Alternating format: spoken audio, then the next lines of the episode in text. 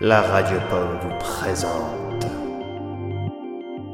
un projet imaginé par Tea Time, élaboré par Péverte avec l'aide d'Eva, le calendrier de l'Avent de la Radio Pomme.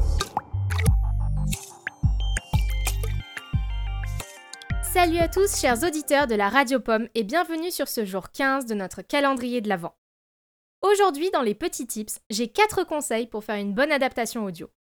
Si vous êtes fan d'un univers que vous rêvez d'apporter au monde de la saga sphère, cette émission est faite pour vous. Les adaptations, les parodies, les uchronies, tout un monde d'écriture à découvrir qui est juste à votre portée de main. Mon conseil numéro 1, n'hésitez pas à faire de la recherche. Choisissez votre univers ou histoire à adapter avec attention et renseignez-vous dessus.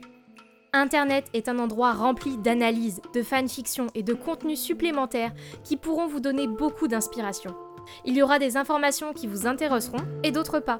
Et tant mieux C'est important de savoir ce que vous voulez pour avancer. Mon conseil numéro 2.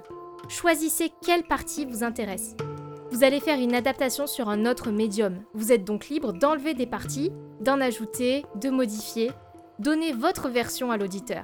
Il n'y a pas de code qui vous oblige à faire exactement pareil. Mon conseil numéro 3. L'originalité est une bonne option.